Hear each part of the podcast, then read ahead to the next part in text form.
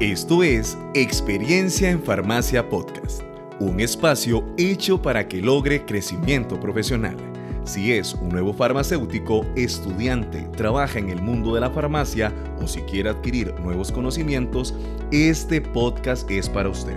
En la experiencia de los farmacéuticos, usted encontrará ideas y herramientas que podrá aplicar en su diario desempeño laboral. El doctor Marcelo Rapso y el doctor Jairo Cibaja, egresados de la Universidad de Costa Rica, son los farmacéuticos que le dan vida a este proyecto. Acompáñenos y crezcamos juntos en cada episodio. Hola, hola colegas y escuchas del podcast Experiencia en Farmacia. Soy el doctor Jairo Cibaja y esta vez les traigo un episodio como una segunda parte, nada más y nada menos que con la doctora Paola Sánchez. La doctora Paola Sánchez es farmacéutica industrial, máster en fitoterapia por la Universidad de Barcelona en España. Es especialista farmacéutica en fitofármacos desde junio del 2023, ya acreditada. Por supuesto, una colega muy querida aquí en la casa de Experiencia en Farmacia. Y hoy venimos a hablar sobre una situación que puede ser muy común para las personas, para los usuarios y también para nosotros como farmacéuticos. Errores que cometemos y hacen que los productos naturales no nos funcionen o pongan en riesgo nuestra salud. Doctora Paola, bienvenida a Experiencia en Farmacia. Hola, hola Doc y colegas. Un placer estar aquí de nuevo y compartir un ratito pues mi experiencia en esta área tan bonita y que pues espero que sea de muchísima utilidad para ustedes también. Doctora, es muy común oír, ay, es que esto no me funciona, los productos naturales no sirven. ¿Cómo podemos evadir estos comentarios y tal vez que hasta puedan resonar en nuestra cabeza? Claro, claro, y es que escuchamos repetidamente muchas veces esa, esa frase, ¿verdad? Y a veces se le achaca la culpa al producto como tal y aunque este de verdad no está exento del todo de la culpa, porque igual como todo en el mercado hay fitofármacos malos, ¿verdad? De mala calidad, pues también debemos de ser conscientes cuáles son estos errores que nosotros como usuarios cometemos y que hacen que estos no nos funcionen, ¿verdad? Entonces, primeramente, indicar que un fitofármaco, medicamento natural, producto natural, ¿verdad? Como cualquier otro medicamento, debe cumplir los tres aspectos básicos que siempre nos enseñan. Eficacia, que sea efectivo, que ejerza, ¿verdad? El efecto deseado, que éste sea seguro, que procure no provocarnos situaciones no deseadas y de paso que sea de calidad, que estos productos de verdad sean producidos legalmente con un etiquetado correcto, que el laboratorio cumpla buenas prácticas de manufactura mínimo. Por eso es que hoy vamos a conversar sobre esos horrores que impactan estos tres pilares fundamentales. Claro, pilares que sostienen toda la efectividad, toda la seguridad y toda la calidad de este mundo de los fitofármacos. ¿Y qué tal, doctora, si nos comenta sobre los errores que se cometen y que afectan a la eficacia? Ok, de primero tenemos cuando estamos utilizando un suplemento alimenticio a base de plantas y no un fitofármaco. Y es que ahora vemos en el mercado muchísimos productos y realmente uno como usuario a veces no sabe de verdad cuál es suplemento alimenticio y cuál fitofármaco, ¿verdad? Y tenemos que tener muy claro que un suplemento alimenticio no puede garantizar que la dosis utilizada vaya a generar un efecto terapéutico. ¿Y por qué? Porque estos suplementos normalmente están infradosificados estos no contienen una cantidad de planta o extracto que haya sido estudiada y que haya generado un efecto terapéutico. ¿Verdad? Entonces cabe resaltar que, que también entre un suplemento alimenticio y un producto natural, perdón, son hasta regulatoriamente diferentes, por lo que sus parámetros de calidad también difieren. Entonces hablemos como de, de varias diferencias importantes a un suplemento alimenticio tenemos que estar claros que su finalidad es adicionar, complementar o incrementar la dieta y la ingestión de nutrientes. Que esos nutrientes los podamos obtener de, de plantas, claro que sí. Pero no podemos hablar de que estos productos tengan un efecto terapéutico, porque eso ya vendría siendo un fitofármaco, que ya va a contener en su formulación ingredientes obtenidos a base de plantas, pero con propiedades medicinales científicamente probadas. Entonces, eso nos da claramente la visión de que un suplemento alimenticio no me puede mencionar indicaciones terapéuticas. Caso contrario, que un fitofármaco sí me va a decir, esto sirve para tratar X enfermedad. Entonces, lo ideal para poder lograr eso es que los extractos sean estandarizados y el producto lo va a decir si está estandarizado o no. Y ya en toda la parte regulatoria, pues también, como les digo, difieren. Y lo más, digamos, importante a mencionar es que un suplemento alimenticio no tiene esa estandarización. Ellos no tienen por qué comprobar que el suplemento alimenticio tenga la cantidad de moléculas, ¿verdad?, activas para generar un efecto, porque ese no es la finalidad de un suplemento alimenticio. Y pues un fitofármaco sí, tiene que garantizar tal cual como un medicamento su calidad, su eficacia y su seguridad. Doctora, ¿y cuál es la forma de diferenciar en un empaque un fitofármaco de un suplemento alimenticio? ¿Cómo, cómo lo vemos? ¿Qué debemos ver en la, en la etiqueta para decir estoy frente a uno o frente a otro? El tip aquí es que tenemos que irnos a la parte de la etiqueta en las que nos menciona el registro sanitario.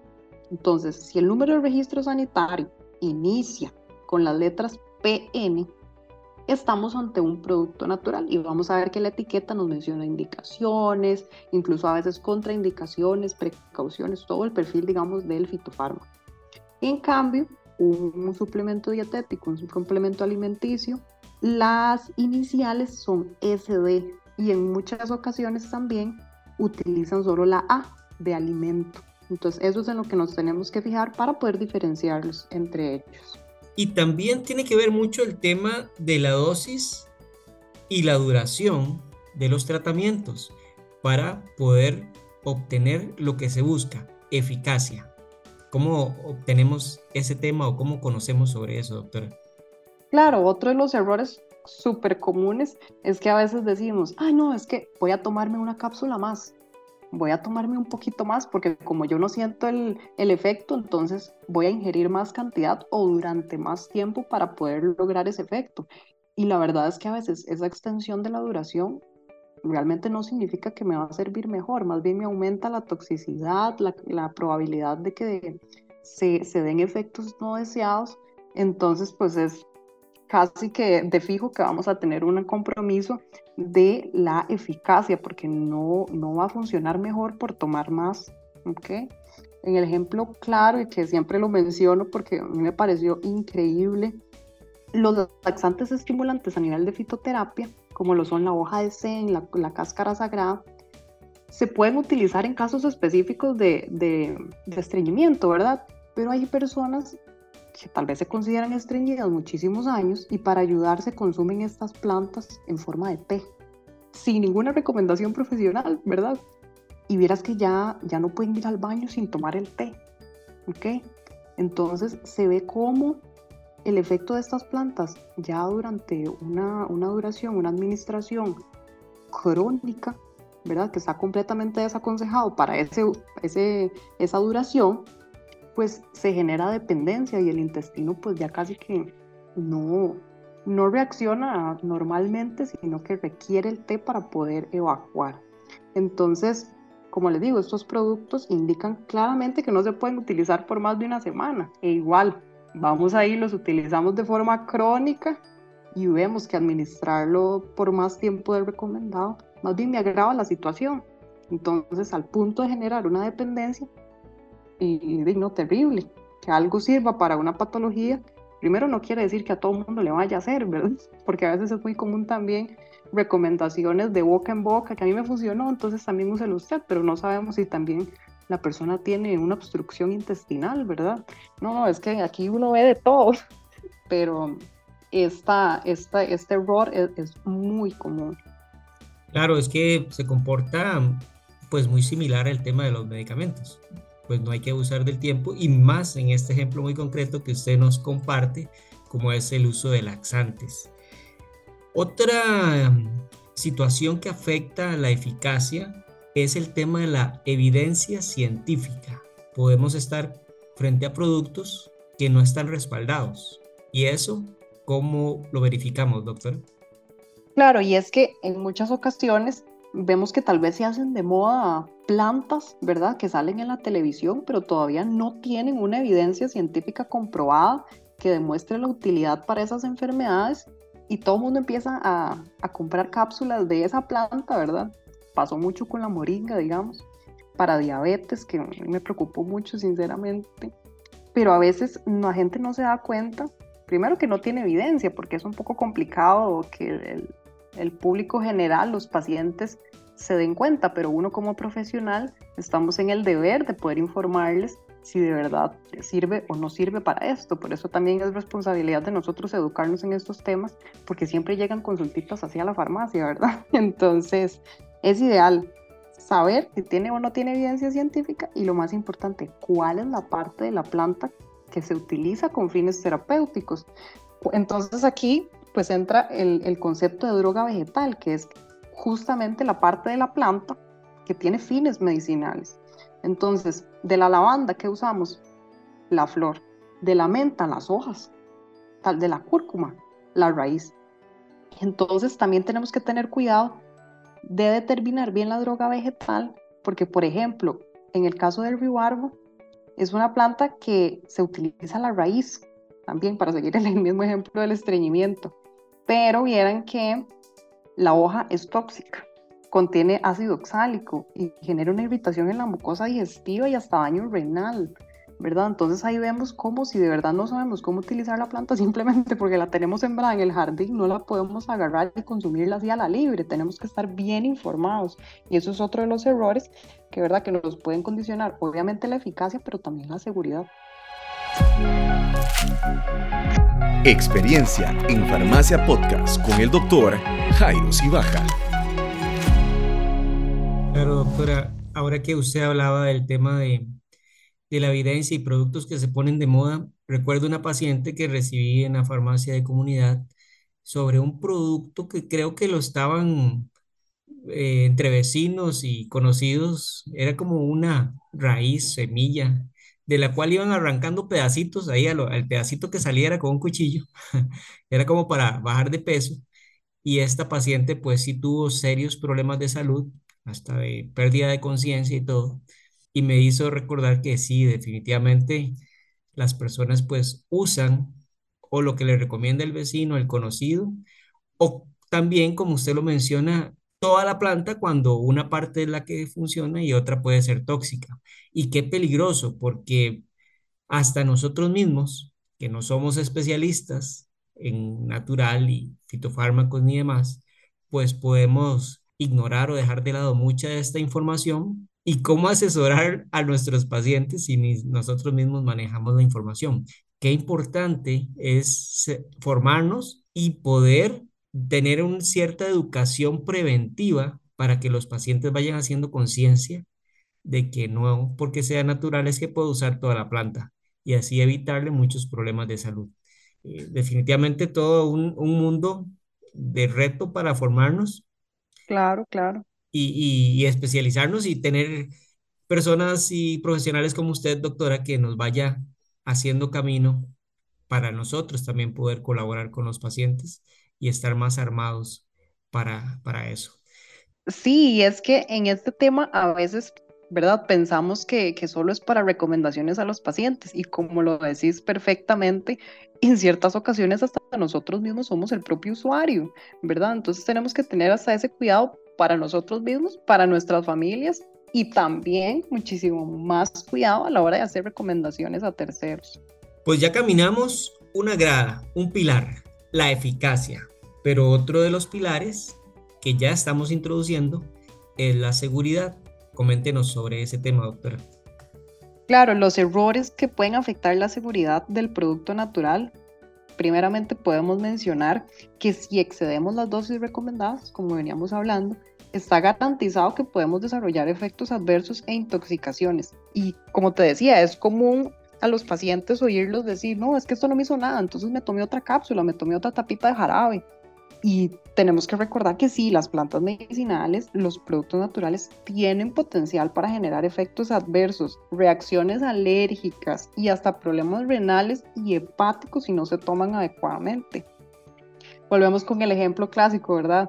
Veamos la cicuta, es una plantita súper linda, preciosa las florecitas, pero es un veneno para ejecución de pena de muerte. O sea, ahí vemos cómo la importancia de realmente saber cómo se utiliza y si de verdad estas plantas son para consumo o no, porque todas tienen pues capacidad de generar efectos adversos. También a estar hablando ahora que están muy de moda los aceites esenciales. ¿verdad? Todos con aceites esenciales para arriba y para abajo, muchos con cremas con aceites esenciales. Y se da también una reacción de fototoxicidad por exponerse al sol y utilizar los aceites esenciales de cítricos, mandarina, limón, bergamota. Ahí vemos, digamos, que sí se generan. El tema es que a veces no se asocia directamente como a los productos naturales, pero sí, sí hay un riesgo grandísimo. Y también hay todo un mundo de interacciones que comprometen la seguridad. ¿Qué nos puede decir sobre esto, doctor? Claro, y es que además, si no nos informamos de las interacciones que se dan entre los productos naturales que están tomando nuestros pacientes y los fármacos o alimentos que ya ellos consumen, es muchísimo peor, se nos complica más la situación, ¿verdad? Y el ejemplo claro es la madre de las interacciones, ¿verdad? La hierba de San Juan, que es lo más sencillo en los exámenes de farmacología, ¿verdad? Una interacción o un una, sí, una interacción con, con, alguna, con alguna planta, pues la hierba de San Juan siempre era la primera. Y de verdad que a pesar de que tiene sus efectos antidepresivos muy bien estudiados, también tiene muy estudiada la parte de que genera inducción, ¿verdad? El citocromo CYP 450. Entonces, esto obviamente al disminuir los efectos terapéuticos de los demás fármacos, a veces los, los pacientes ni siquiera saben, ¿ok? Que eso sucede. Entonces también se descompensan en, ciertas enfermedades, patologías crónicas y ni siquiera saben y conocen que puede estar eh, debiéndose a una interacción con hierba de San Juan. Okay, también tenemos el caso, bueno, de la, de la sinergia también que se da entre el ajo y la aspirina, que a veces hay personas que ya son tratadas de base con aspirina y tal vez les sale colesterol alto, triglicéridos altos y empiezan a consumir cápsulas de ajo y hace una sinergia de efecto antiagregante y plaquetario increíble, que hasta tienen que tener cuidado a la hora de eh, pues heridas, si van a someterse a alguna cirugía, porque puede ser fatal. También tenemos, eh, para dar un poquito más de ejemplos, el caso de la cola de caballo y antihipertensivos, ¿verdad? Que al favorecer la diuresis, la cola de caballo, eh, pues ayuda a disminuir la presión arterial, pero también potencia la acción de los antihipertensivos y puede descompensar al paciente. Entonces ahí claramente es un tema de, preocupación de nosotros como profesionales y también como, como, como usuarios de productos, porque a veces los pacientes no nos informan, pero ellos tampoco consideran que los fitofármacos son medicamentos que generan un efecto farmacológico dentro del cuerpo, ¿verdad? Ahí el reto como profesionales es estar educando una vez más y haciendo esa conciencia para que los pacientes interioricen que sí, efectivamente, si estoy utilizando algo natural que comprenda macrobiótica, como cápsulas de ajo que usted lo mencionaba, o bien si estoy consumiendo una planta, es casi que un deber informarle al farmacéutico como mínimo o a su mismo médico tratante para evitarse estos riesgos de seguridad tan altos. Claro, y es que a veces son, son vivos los pacientitos porque ni siquiera el doctor se lo dice, ¿verdad? Entonces aún más complicado porque ni, ni el mismo médico tratante lo, lo, sabe. Pero de hecho yo en, mi práctica profesional he estado poco en, en, farmacia comunidad, sin embargo, cuando lo, lo ejercí, sí me aseguraba de preguntarles exclusivamente sobre productos naturales. ¿Verdad? Si toma algún suplemento, si toma algún fitofármaco que ellos conozcan, ¿verdad? Y si no, dígame todo lo que toma, mejor, ¿verdad? Para estar completamente seguros de que lo que uno les está recomendando ya a nivel de farmacia, pues esté correcto y que no le vaya a interaccionar con nada. Definitivamente es una de las preguntas que hay que incorporar de forma rutinaria a, a toda esa batería de preguntas que le hacemos cuando estamos entrevistando al paciente para hacer alguna indicación, una recomendación, o pues el mismo médico tener más información sobre el ambiente que está rodeando al paciente en el tema de, medicamentos y, y, fitofármacos o productos naturales. Pues doctora, entonces ya hemos recorrido dos de los tres pilares, eficacia, seguridad, pero otros errores también comprometen a la calidad de los fitofármacos y qué nos puede aportar desde ese otro pilar, doctora.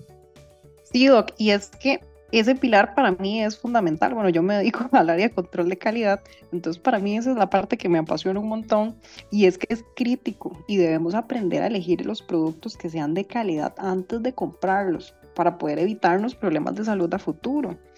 Entonces, a veces no estamos seguros de qué estamos comprando, ¿verdad? La planta correcta o no.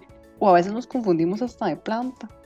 Entonces, un, un clásico ejemplo de confusión entre plantas y que a veces ni siquiera es culpa de uno como, como usuario, sino que no sé si han, han oído que ahora está como un poco más, em, la gente se quita un poco más de utilizar anís de estrella para lactantes, ¿verdad? Para los cólicos. Y es que esto se debe a que el anís de estrella, su nombre científico, digamos, del, del que es medicinal, es Illicium verum, pero tiene un primillo, ¿verdad? Una plantita que es muy similar, que es Illicium anisatum. O sea, vean, lo que cambia es la, la especie final, ¿verdad? Al final de ese nombre científico. Y son físicamente casi que idénticos. Entonces se daba el riesgo de que cuando uno llegaba tal vez al mercado, a las tienditas que venden este tipo de, de especies, porque de hecho lo venden como especies, y lo venden revuelto. Entonces no consideran que la variedad, ya sea anisatum o verum, varía y las propiedades también.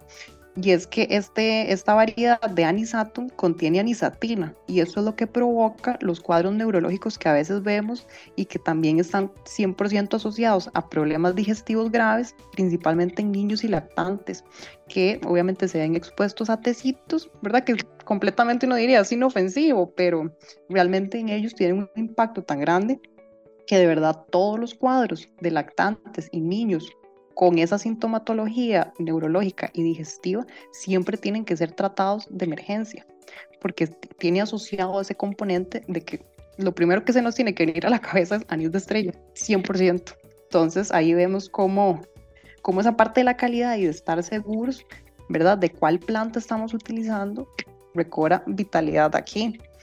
También podemos em, mencionar que comprar plantas en lugares de dudosa procedencia por ser baratos, ahora con todo este boom de las redes sociales, encontramos productos de venta por internet, ¿verdad? A veces no sabemos ni dónde los sacan, pero la gente los compra.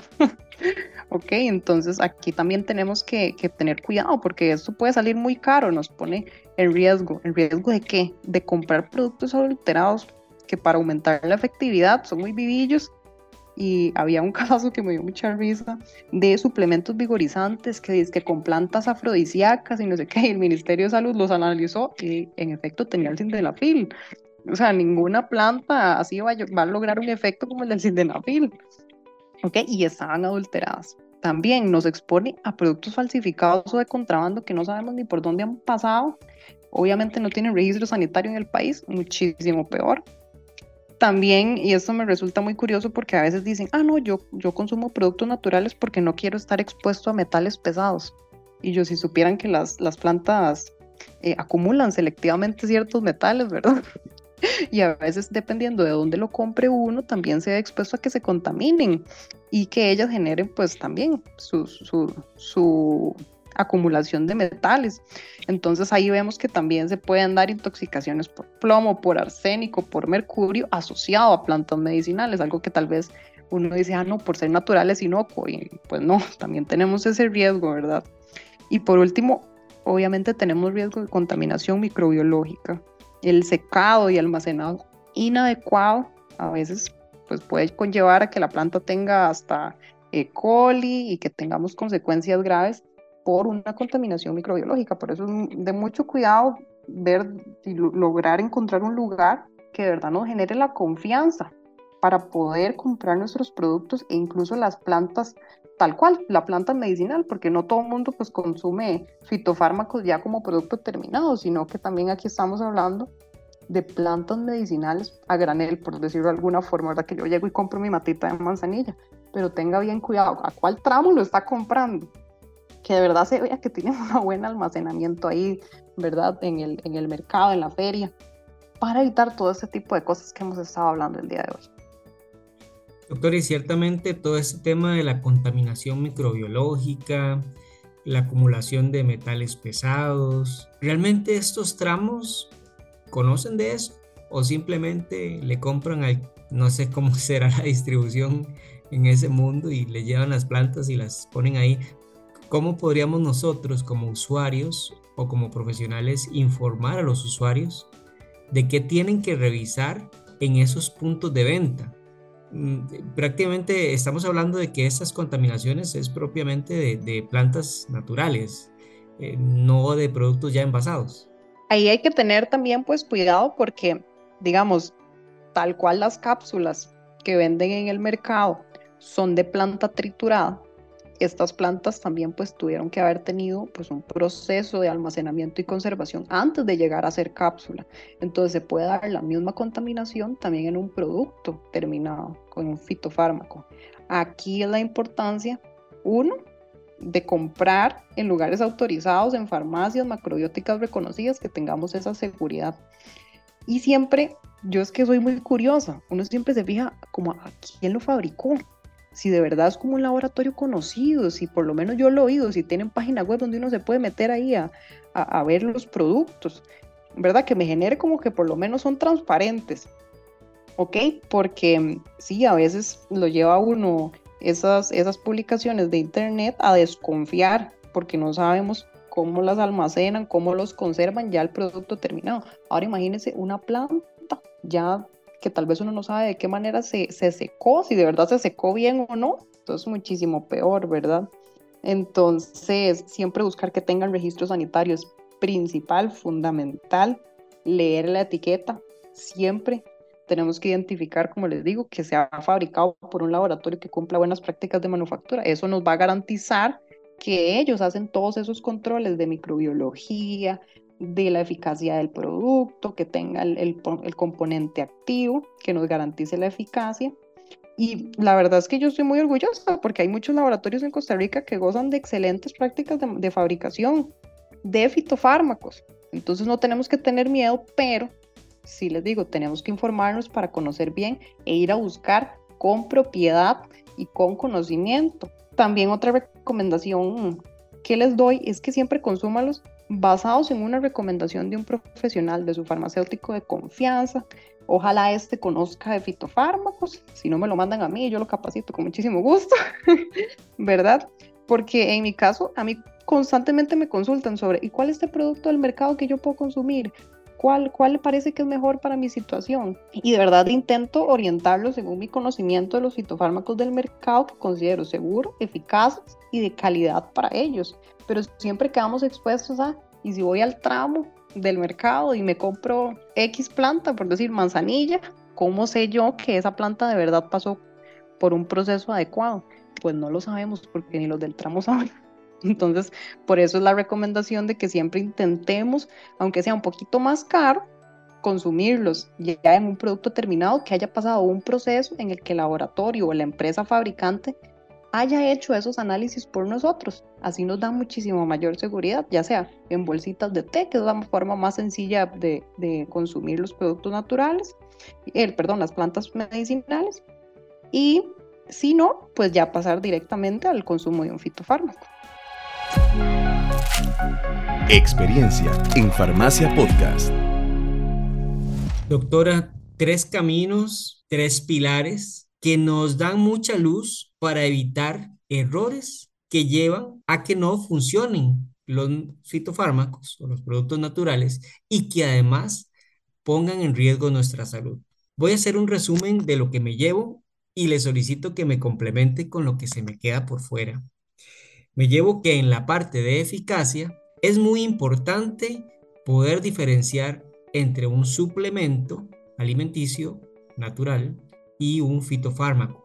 Definitivamente, con un suplemento nunca vamos a alcanzar un efecto terapéutico porque es clasificado incluso como un alimento y ahí su símbolo de A cuando estamos revisando las etiquetas y son simplemente su función complementar la dieta y de ahí que podríamos tener un efecto bueno o que la eficacia sea nula.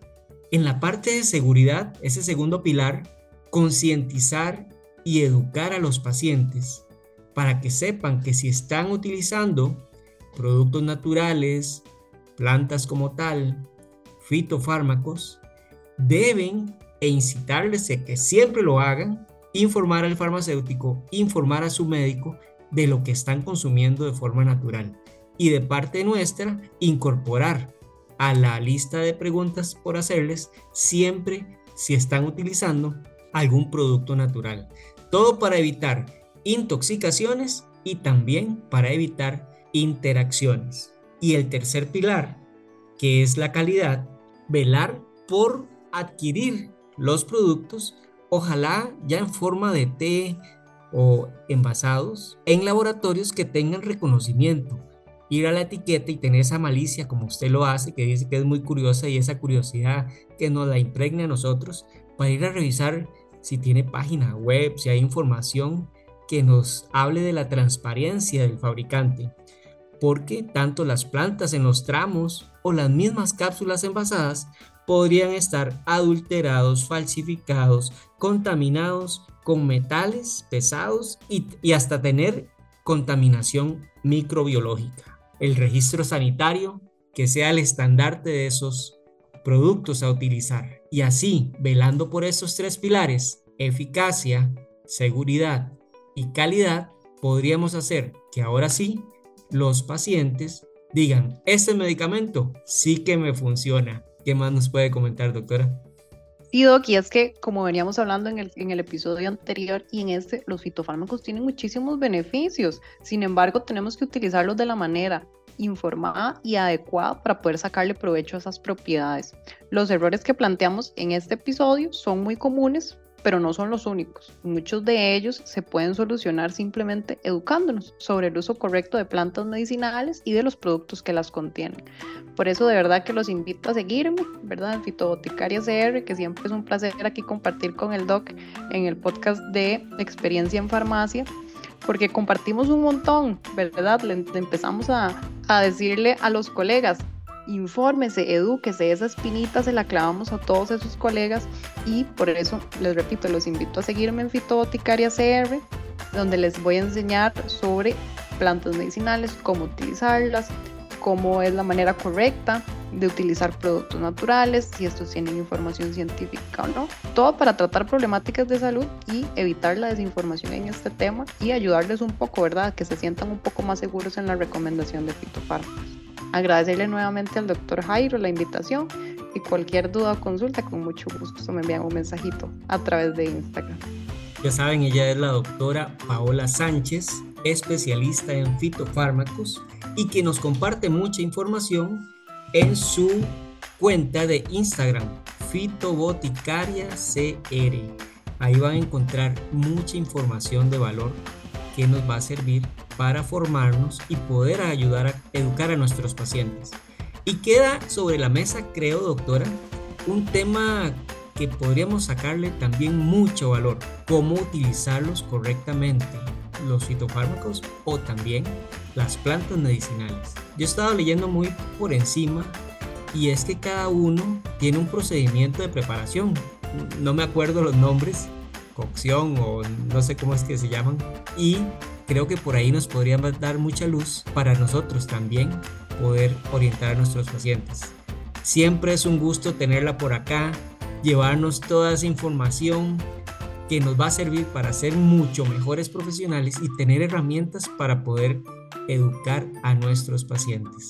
Doctora, ya sabe que usted es una más de la casa de experiencia en farmacia y muy agradecido siempre por acompañarnos. Claro, güey, ya tenemos pendiente otro tema. Ojalá que sea de mucho interés para todos los escuchas. Y sí, como lo decís, pueden ser, ese tema básicamente es sobre preparaciones, de cómo se preparan las plantas para ya pues obtener un, un fitofármaco. Pero sí, sí, estaría buenísimo.